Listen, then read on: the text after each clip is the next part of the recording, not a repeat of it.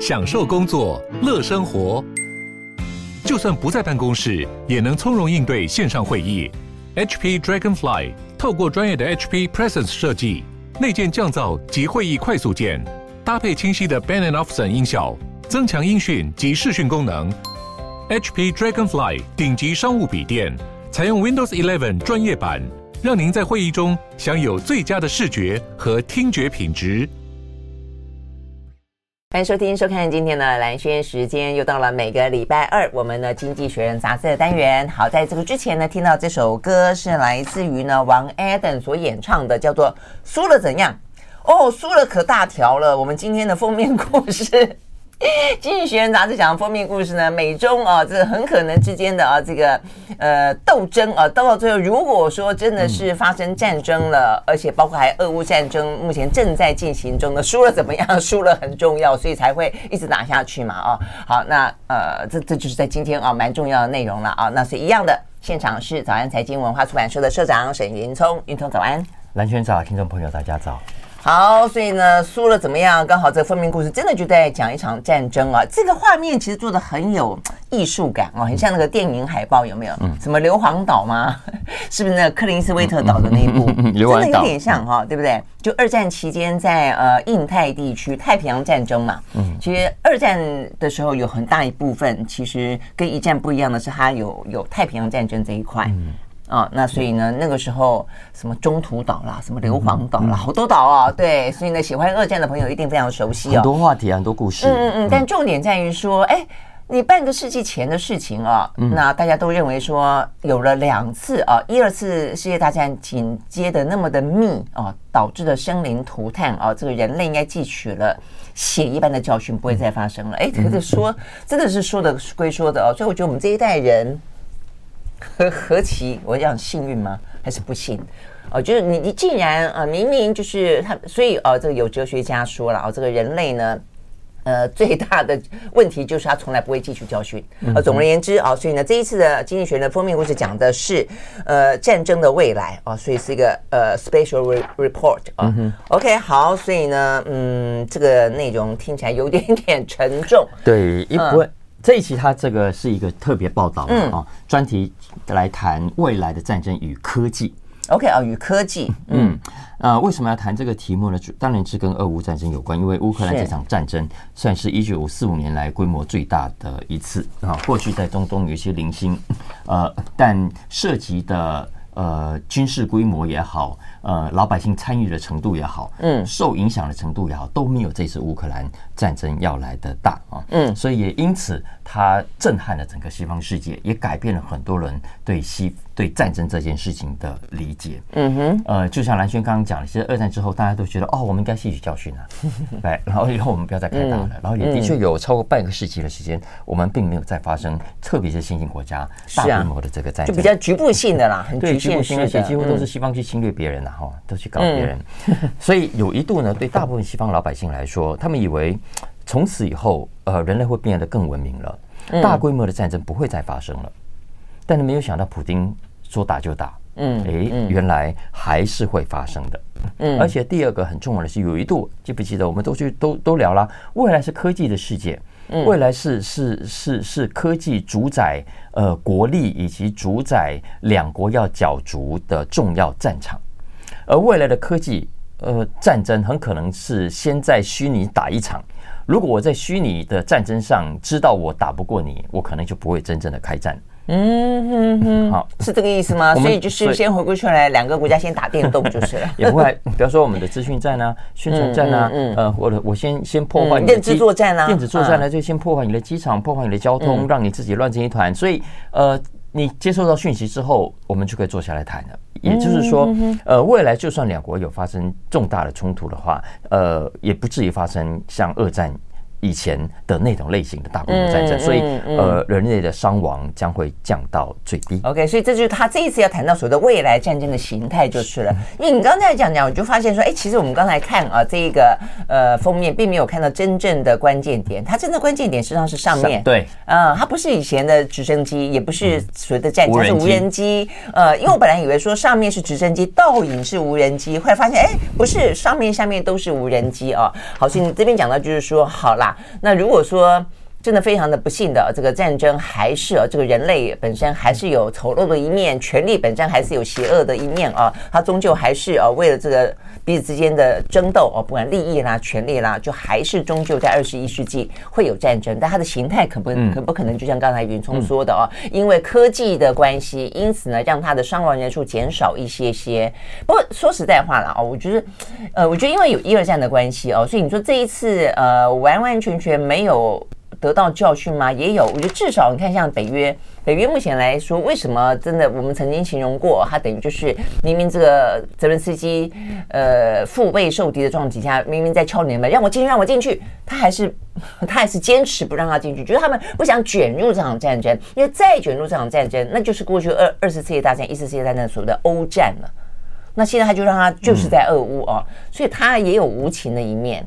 但是也因此这样的话呢，它就限缩了这个战争本身的影响的范围嘛。啊，那再像刚刚一个讲到就是科技了。嗯，对啊，其实北约内部，我们台湾的媒体是比较比较少报道而已。其实对于要不要让乌克兰进来，那个争议是非常非常大的。是啊，双方争执是非常强烈。这也是为什么拖到今天。呃，虽然美国一直督促、推促啊、催促。北约，你要赶快做这件事情。可是，嗯，包括什么瑞典啊、芬兰啊，啊，都要加入北约，对不对？他们就是这样。嗯，为什么呢？因为《经济学人》他在这一期的战争，呃，这一期的专题里，试图呃，让我们其实是让他们的西方读者重新去理解战争这件事情。因为第一个，战争不像你想象中的那么遥远，相反的，这一次乌克兰战争已经告诉你，它已经在你门口了。你如果没有好好的去做好准备的话，你未来恐怕会措手不及。嗯，再来第二个，那你要做什么样的准备呢？科技，嗯，因为看起来未来的战争的确会大量使用各种的尖端科技，而对尖端科技的使用，很多人都有一个误解，都以为说啊，可以速战速决，所以我们伤亡可能可以痛苦会降至最低。不，正好相反，经济学人说，未来在大规模使用尖端科技的情况底下，搞不好死伤会更惨重，要付出的代价也更大。嗯，他为什么？是，所以他来说你可以精准打击才对啊。嗯，为什么呢？他从这一次乌克兰战争，他认为给我们上了三堂重要的战争课。嗯哼，嗯嗯，第一堂，呃，跟刚刚蓝轩讲的封面的这个有关，因为未来的战场，因为借由科技呢，会是透明的，嗯，会是透明，因为你看所有的无人机，呃，以前打仗啊，你看士兵在哪里都要靠地图。有没有？然后敌军在哪里？要靠望远镜。嗯，他说 “forget 望远镜，forget 地图”。呃，已经未来战争没有需要用到这种东西的时候了。相反的，因为有卫星啊，有卫星在上面晃来晃去，你就算挖壕沟躲在地洞里面都一样看得到。上有卫星，下有追踪器、感应器。嗯，意思是说，今天的敌对双方，你的军事部署，嗯，呃，恐怕再也。难以遁遁形，嗯，就很难逆中，嗯，很难逆中，没错。因为你看，第一个，我们刚刚讲的各种设备，在半个世纪前是无法想象，但今天越来越便宜。嗯，就算一般的家庭，你想要让自己更安全，都可以加一堆的监视器。嗯，OK，所以各种的设备更便宜，然后数据如此之充沛。嗯，要知道现在。我们上空所有的这些都在累积我们日常的生活啊。我们有多少车开在什么路上？什么时间车子比较多？什么时间车子比较少？然后呢，呃，重要的车子、重要的城市、重要的区域的交通流量位置怎么样？我告诉你，所有的数据都存存放。所以未来你只要一比对就知道，呃，真的发生战争，真的有什么紧急事故的话，人会往哪里去？所以意思是说，呃，未来。因为各种的数据，再加上战争过程中更是大量精准数据，所有的敌对双方，除非他完全很落伍在科技上，否则打这场战争，他一定会更精准的判断。哼，OK，好，所以呢，第一个就是它会变得更透明啊、呃，因为它可能可以更精准，嗯、然后包括它可能呃，其实我觉得有好有坏啊，就是透明它实际上是有好有坏的啊。那我们先休息会儿，那另外的话呢，呃，还有两个啊，这个重点怎么样从俄乌战争当中有所观察？其实我想这个对台湾来说真的是很重要啊，这个呃，对于。经济学人杂志来说，可能是讲给西方听啊，因为这场战争可能发生在这个俄乌，对西方来说影响比较大。但是下一场战争发生在哪里？我们休息了，马上回来。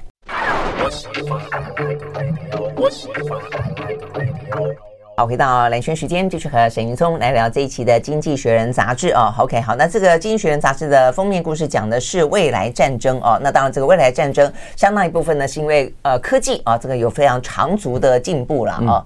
对啊，所以上空都是无人机啊，除了卫星还有无人机，对不对？所以，所以呃，经济学人说，所以未来的胜负的关键哈，嗯，呃，反而是要比谁看谁可以先看见谁。哦，对，我我先看见你了，嗯，我就可以先下手为强，嗯哼。所以倒过来说，未来战争也是要想办法不让对方看见。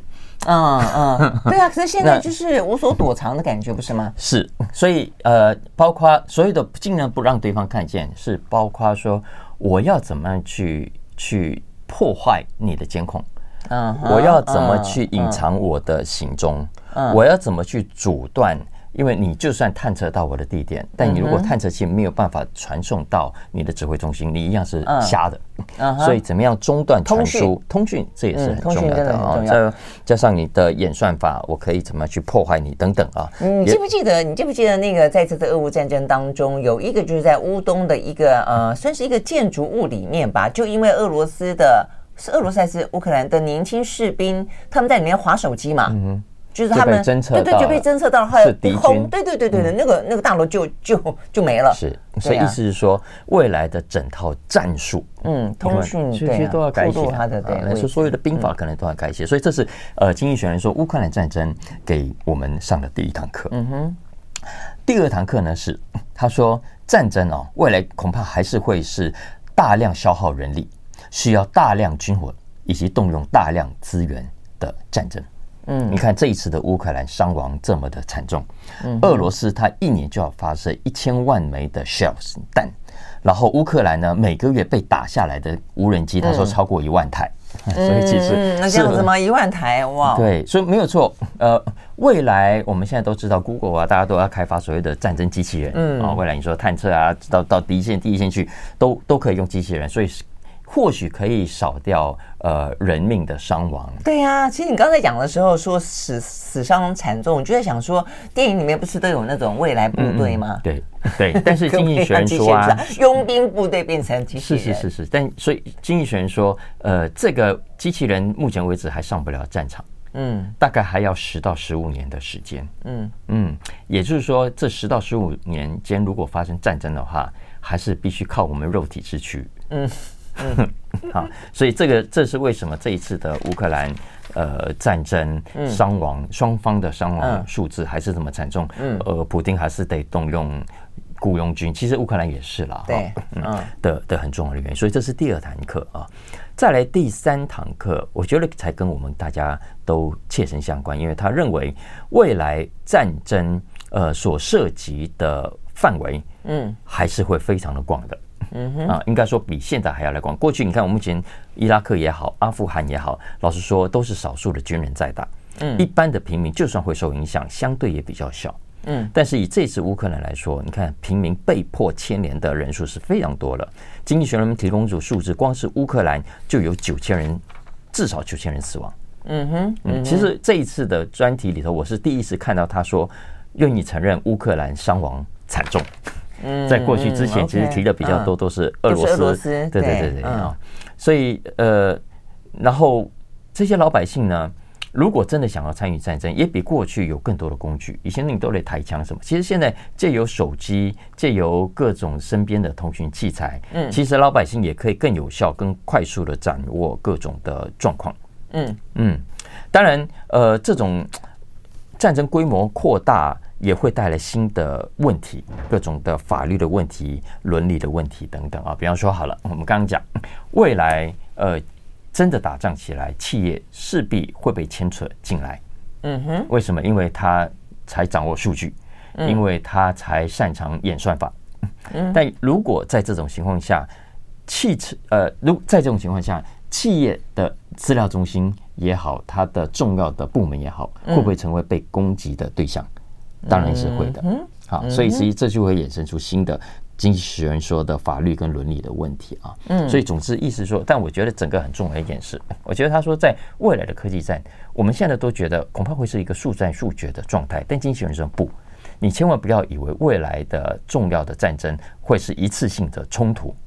相反的，你看这一次的俄罗斯跟乌克兰，它所带来的威胁可能是持续性的，嗯，而且持续的时间可能是蛮长的，嗯嗯，你看现在的美国跟中国，它何尝不处不是处于某种的战争的？对，我也在想这件事情，就是说你可能要避免，就是说可能或许是因为你你你就算是战争发生了，不管是有形的战争、隐形的战争，但实际上你你知道它会造成太大的。呃，牺牲付出太大的代价，所以你会用拖长时间的方式来让他进行必要式的斗争，却避免付出过大的代价，是这个意思吗？嗯嗯，这就是等于说，但事实上时间拉长了以后的代价也还是大啊。也是因为未来的战术到战略，嗯，都得重新改写，嗯啊，其实我觉得现在各国的军方也都是在在重新学习，就是在这种情况下，我要怎么样尽可能的在伤亡最低的前提下，呃，把对方给压下来。对呀、啊，所以回过头来，还是我觉得，就是人类本身那一个好战也好，或者是说在权力跟利益的一些争斗上面来说也好，这个东西它不会停止。坦白讲，那只是说现在因为时代的演进、工具的不同，然后民意、民意，我觉得也会有一个相当的影响。所以因为这样的关系，所以呢，政客们只好用一些手段。去转化战争的形态，不管是骗选民也好，骗自己也好，是骗对方也好，是这个意思吗？好，所以总而言之啦啊，所以呢，呃，在这一期啊，这个《经济学人》杂志的封面故事啊，讲了一个呢，随着这段时间那个整理啦，因为这段时间一直大家都在正在看着啊，这个新形态的战争是什么一个面貌嘛，所以大家其实时不时也都会有这个相关的报道啊，只是目前看起来的话呢，它这个呃，special report 总共有七篇文章，总共七篇文章，七篇文章。好，所以呢，有兴趣的朋友或者对台湾的呃政府作战。呃，这个国安部门或者我们的军方哦，可能呢可以好好的研究一下。我们休息了再回到现场。I like 103, I like radio。好，回到蓝轩时间，就是和沈云聪来聊这一期的《经济学人》杂志。好，聊聊完了西方啊，认为目前现在他们眼前最重要的啊这一场战争啊，跟呃科技啊等等。那呃，第二个话题要聊的就是东方的，东方的呢，在《经济学人》杂志呃也蛮特别，它这个是另外一个封面，对，亚洲版的封面，嗯，所以它等于是双封面。嗯，亚洲版版的封面讲到什么？Families and, and freedom。freedom。OK，所以讲到了这个呃传统的。东方的家庭观目前看起来似乎呢，被自由这件事情呢 强烈的挑战着。嗯，这是我近年来我最喜欢的封面专题之一。啊，这样的是呃，因为我们现在谈到什么少少子化啦，嗯，啊，谈到这个这个不婚的现象啦，都把它当作是经济问题。嗯，因为会影响到未来的生产力，所以政府想办法都要鼓励你赶快结婚，赶快生小孩，而且要生得越多越好。所以不是只有台湾这样，韩国、新加坡大家都在做同样的事情啊。但经济学人这一次，呃，从切入这个现象更深层的问题，因为呢，呃，少子化，呃，家庭越来越小，生活形态的改变，它其实不是只有，不是，不是。不不不完全是经济的问题而已，它其实已经某种程度的代表着整个亚洲过去所信奉跟主张跟引以为豪的亚洲价值，亚洲的家庭价值观已经被彻底改变了。嗯，对吧？所以没有说我们现在主流的还是啊传统的家庭家庭形态还是主流。嗯，但是经济学人这一次引述了很多的呃数据，已经告诉我们整个大，如果我们从整整整体来看，嗯，台湾。也好，新加坡也好，中国也好，韩国也好，呃，家庭的主流形态已经改变了，现在已经更加的多样，有更多人不结婚选择一个人生活。嗯，而这个一个人生活不完全是什么经济所逼，所以他们不想结婚。那当然，而是他们自由，他们自己的选择。所以它封面叫做 freedom 嘛，families and freedom。所以我我要在这两个 F 当中选一个，我不是被迫的，我不是嫁不出去，我是不要。但相反，我的第一本书叫做《是的，我单身》。对对对，然后然后后来一本书叫什么？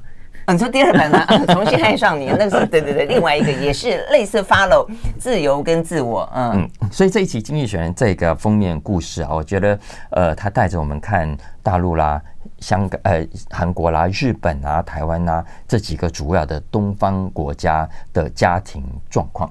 嗯，呃，举个例子来说，因为日本，它以日本来说，因为日本是最早出现这个现象的，在一九八零年代，已婚然后至少有一个小孩的这种家庭，占所有总家庭户当中的百分之四十二，算是最重要的一个。嗯，然后单身的呢，只是只有百分之二十。嗯，但是现在刚讲是一九八零年代，现在呢，这个数字是倒过来。嗯，现在在日本哦，已婚有小孩的家庭只占百分之二十五。嗯，相反的，单身的家庭家户占了百分之三十八，也是是差不多百分之差不多差不多。我记得我那个第二本书就从现在上，你是云聪他们的出版社帮我出的嘛？嗯，我那时候还找了一些数据给你们嘛啊，中间台湾的这个呃算是单身，这个单身不是说不见得是只有没结婚哦，包括是离了婚，嗯。啊，那包括了可能是呃丧偶都有哦，那或者说到最后，事实上人老了接近接近终点前，总会有一个人先走嘛，哦，他也是个单身，所以这样的状况大。大概有三分之一以上，嗯、对，以上都是呃，他这边在引述啊，日本从十十八到三十四岁的这个年龄，陈述、嗯、年龄，嗯，呃，就是他比较多是选择不结婚，而不是离婚的啊。一九八零年代，十八到三十四岁这种说自己我不要结婚的男生只占百分之二，嗯，女生是百分之四，嗯，就说自己不要那个现在是倒过来。呃，不是倒过来。现在男生说自己不婚的，在这个年龄居然百分之十七，女生也有百分之十五。嗯，意思是说，可能就接近每五个人当中就有一个年轻人告诉你说，我就是不要结婚。嗯，啊，所以这个是亚洲呃相当普遍的现象。我认为在台湾，你可能如果去问人，这个比例搞不好还更高，嗯，也说不定啊。呃，所以经济学人说，基本上这个趋势，第一个。呃，中日台韩某种程度是追寻追寻着西方先进国家的脚步。当教育程度普遍增加了之后，呃，所得也普遍提高，呃，女性自主权提高之后，她不见得需要走进传统的核心家庭，相反呢，可以有自己的单身生活，她收入可能比男生都还要要要来得高。所以这个是跟西方国家一样的部分。当然还包括说，OK，结婚还有各种的经济压力啦。然后会影响到女性的工作对自我追求啊、自我追求啊等等等等啊。对啊，对啊。但是他说，呃，这些亚洲国家跟西方国家最大的不同，其实还是在整个的文化架构还有法律的架构下，对于刚刚讲的这种社会现象，不愿意去接受它，还没有去面对它。嗯哼。啊，比方说好了，你说像婚外生子。嗯啊，其实亚洲社会到现在还是不太能接受啊。啊，这我们好几年前就谈这个话题了。我还记得我邀请那个薛成泰老师来这边聊，因为其实如果说你你在未婚生子这件事情如此的给予污名化，或是在法律上面没有给他任何的空间的时候，嗯，你要要求少子化的问题解决就很难。嗯啊，所以即便是他并不是鼓励说你要未婚生子，而是说如果他有任何各式各样的原因，因此不不得已或者说怎么样导致了未未婚生子。但是他如果得不到这个法律上面的认可的话，你只有堕胎一途，只有流产一途的话，那那所以你你会发现，那一定要进入婚姻才可以生下小孩。嗯，那问题是又回到我们刚刚讲到了这个追寻自我、追寻追寻自由，他可能跟传统的呃社会结构、家庭结构不一样的时候，那那怎么办？他又要想要自由，他又不想要结婚，但他又不能够生小孩。嗯，那如果他想呢？他又又想要一个人，他又要想要生小孩呢？那怎么办？那就是未婚生子嘛。他他在有一个结在那个地方。对，他在这个专题里头有举一个例子，是想在大陆啊。他说，大陆有个女生，她想要先把自己的卵子冻结起来，将来想要生可以生。据说不行，嗯，因为他只限你是服务服务给这个服务只提供给已婚的女生啊。这个专题是这样子。OK，其实台湾也是，台湾现在如果说要堕胎，我记得以前是要有要有夫妻的。同意的，不可以单身女子自己一个人的。嗯，好像是我不晓得现在这规定是不是还是这个样子啊所以，嗯、但 anyway，总之他是说，我们的法律，我们这个社会到现在还是没有接受非婚生子这件事情，也至于以导致很多人不快乐，因此而不快乐。嗯，就以这个概念的核心，有很多的法律 其实都都围绕在这个地方。是是是，他就举一个数据，他说啊，现在在 OECD 经济合作与开发组织里头，非婚生子的比例是多少？哎，很高哎，百分之四十哎。百分之小孩是非婚生的小孩，嗯，其实我记得我我咱我举过好几次例子啊，我记得我看过美国一个统计，他说呢，你现在去美国任何的一所公立小学，嗯，去做调查，嗯，然后要大家举手，对，你如果家里是单亲的，对，请举手，双亲的请举手，对，现在单亲的已经超过双亲的，是啊是啊，嗯，不，我我觉得这个问题真的是很对，就是台湾也都没有机会去好好讨论这些话题啦，因为就是说。呃，其实大家台湾还是比较华人社会还是比较不接受说。两个人，大家会觉得说，似乎没有结婚，就是因为呃某种，比方说地下情啊，哦某种不为社会的呃这个伦理所接受的什么样的一个感情状态。但现在不是啊，现在很多人就算是他们两个人相爱，他就是不想要结婚，嗯哼，他就是不想要那一纸呃这个所谓的呃形式上的羁绊，法律上的羁绊。但是他们一样的相爱，在在国际之间，在西方世界常常是比较接受这个状况，没有什么好跟不好，而是说整个的社会潮流走到一种程度的。时候，我觉得本来这个呃，就会有每一个世代，每一个世代当中，他的某些比较突出的选择，或者比较多的人选择某种形态，它可能是一种反转，它可能是一种趋势。所以，嗯，就是一整个世代的想要单身的人会感觉到自己受到歧视，就是在政策上，在法律上都是对他不利的。嗯，包括我们刚刚讲的非婚生子啊，我们刚才讲经济合作与开发组织的，现在年纪小孩里面有四成都是非婚生的，但是呢，在日本。在韩国、在台湾都不到五趴，嗯，中国呢，因为没有统计，所以不知道啊。好，但所以意思是说，经济学就是说，他就提醒这些亚洲国家的政府，你不要只会还继续鼓励大家要结婚，嗯，不要再政策还是去鼓励大家要生小孩。啊，像新加坡，哇，你如果生第三胎、第四胎，哇，给你很多的好处啊。当然，对这些国家来说，也的确是很有危机感的。嗯，因为根据估计，二零二零年到二零七五年的这五十年五年间，刚刚讲了这四个国家的人口，平均来说，可能会在减少百分之二十八。嗯，三分之一耶，其实是非常恐怖的啊。然后呢，这几个国家的 GDP 在全球的占比，也会从现在的百分之二十六点七降低到只剩下百分之十七点四。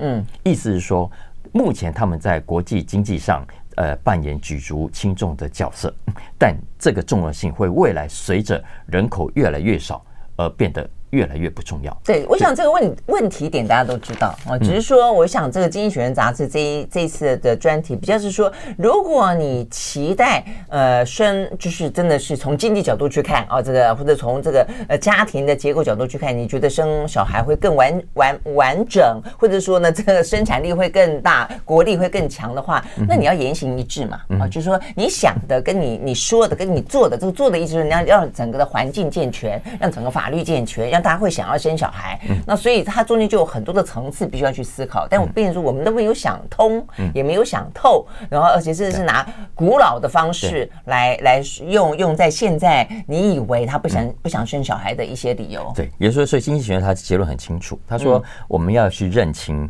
今天在刚刚讲的是东亚国家的家庭的状况，已经跟上一个时代嗯非常不一样了。那政府要要追上了。政府的观念，政府的脑袋要追上了。你不要还是把这些都当成是问题，相反，你要把它当做是现在的老百姓，不管是男生女生，他所要的一种新的生活形态。真的，哎，为了要体会这种到底有多少的障碍，我是不是应该去生个小孩试试看？哎 哎，来不及了。对，不是因为你我我对，你不觉得吗？我我你 你认养，我觉得认养也有认养的法律问题，你知道吗？嗯，因为我有很好的朋友，他们想要认养啊，那我觉得过程当中也是非常的煎熬。嗯，然后呢，有很多的问题，所以我觉得很多的法律跟很多的政策，它都得要去有同理心，要设身处地。如果你没有真正了解这些人在想什么，他们的生活碰到了什么样的问题，跟他们期待什么样的状态的时候，你没有办法制定出一个真正的好的政策。有，其实金星也特别提到台湾好几次，就是其实在这一件事情上，台湾。算是比较相对进步的，嗯，的确是有有一些法律现在已经明显的在松绑，相较于中国，相较于日本来说，嗯、其实我们已经正在往开放的方向去走。但是没有婚姻状态生子这个部分，我我我记得还没有，嗯就是、所以那时候我们才会挑出来谈这个话题。嗯、就是社会在观念上还是比较不能接受。他他因为他的不接受，是因为他污名化这个概、嗯嗯嗯、这个想法，都会好像是停在以前那种。你你不觉得吗？是啊，未婚生子到现在，大家可能想象中的都还是一个比较很负面的名词。但是你回过头来看自己慢慢长大的小孩，如果有一天他跟你说：“爸爸妈妈，我不想结婚，但是我有个非常非常相爱的那个呃男朋友或者女朋友，呃，然后女朋友怀孕了，然后呢？”是啊，所以所以所以所以未来我直接说，如果要走到那么一天，你必须是等于那一天到来的时候呢，所以所有小学所有小朋友他在学校的时候，呃，会对于是：“哎，你家。”你有爸爸还是有妈妈？嗯嗯嗯嗯嗯。啊，可能倒过来就觉得哈，你竟然有两个。啊，然后呃，你你你爸爸是男生，你爸妈也是女生，嗯，或者你爸爸是女生，你爸爸也是女生，这样哈，就是当有一天大家把这件事情都当成也许习以为常的事情的时候，也许就是经济学人刚刚讲的呃，这个新的时代、新的家庭观降临了。对，不过我觉得讨论这个话题之前，一定要先把呃一些刻板印象先拿开。我觉得它不是一个去审判情感状态的时候，而是说就现实面你要去去面对，然后制定出一个真正吻合现代生活的体制也好、制度、法令、政策，对不对？我就讲一个真实的笑话啊，就是有有小学两个同学啊，有一个同学呢是他爸爸跑掉了。嗯哼，OK，所以另一个同学去问他的时候，然后另一个同学呢是他妈妈离婚了又再婚了。嗯哼，所以这个同学去问他同学说：“哎，你有爸爸吗？”嗯，然后他说：“我没有爸爸，我爸爸跑掉了。”然后那个同学说：“啊，你没有爸爸哦？我有两个，我分你一个。”对呀，啊，所以我觉得呃，这个这部分的政府。跟集体舆论，我觉得都都没有真的去面对、去理解这个状态了。好，所以我的意思是，我觉得应该少一点是对错的评断，多一点对目前现况的理解。好，OK，我觉得这个题目真的是很好。好，呃，希望也是啊，就是该听到的人都有听到。我们休息，回到现场。I like 103, I like radio。好，回到连线时间，继续和沈云聪来聊这一期的《经济学人》杂志啊。呃，OK，好，我们接下来要聊的是呢，佐克伯跟马斯克。要开启新战场。嗯，接下来我们聊两个财经类的题目啊。第一个当然就是这两天科技业大家都在看啊，因为 Meta 它推出了一个新的呃叫什么 Thread 对不对？Threads，嗯，对。哎，我不知道中文现在它到时候会怎么翻啊？呃呃，总之它就是 Copycat，要做一个 另一个版本的的 Twitter 哈。那这个七月五号宣布推出之后，哎，非常成功哎。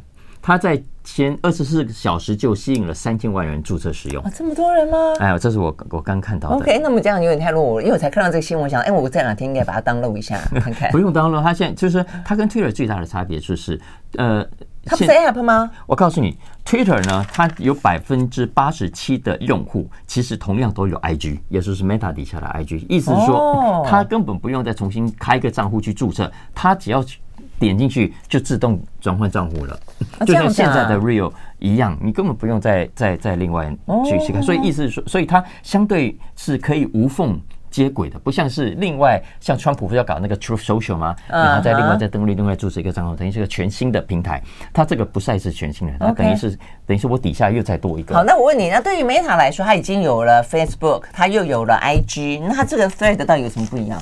好问题啊，嗯呃，为什么？好，他精选这一篇文章，我觉得蛮好的，很简言简意赅的帮大家分析了目前呃呃 Meta 要介入这个 Twitter 这个商业模式的背景跟原因啊。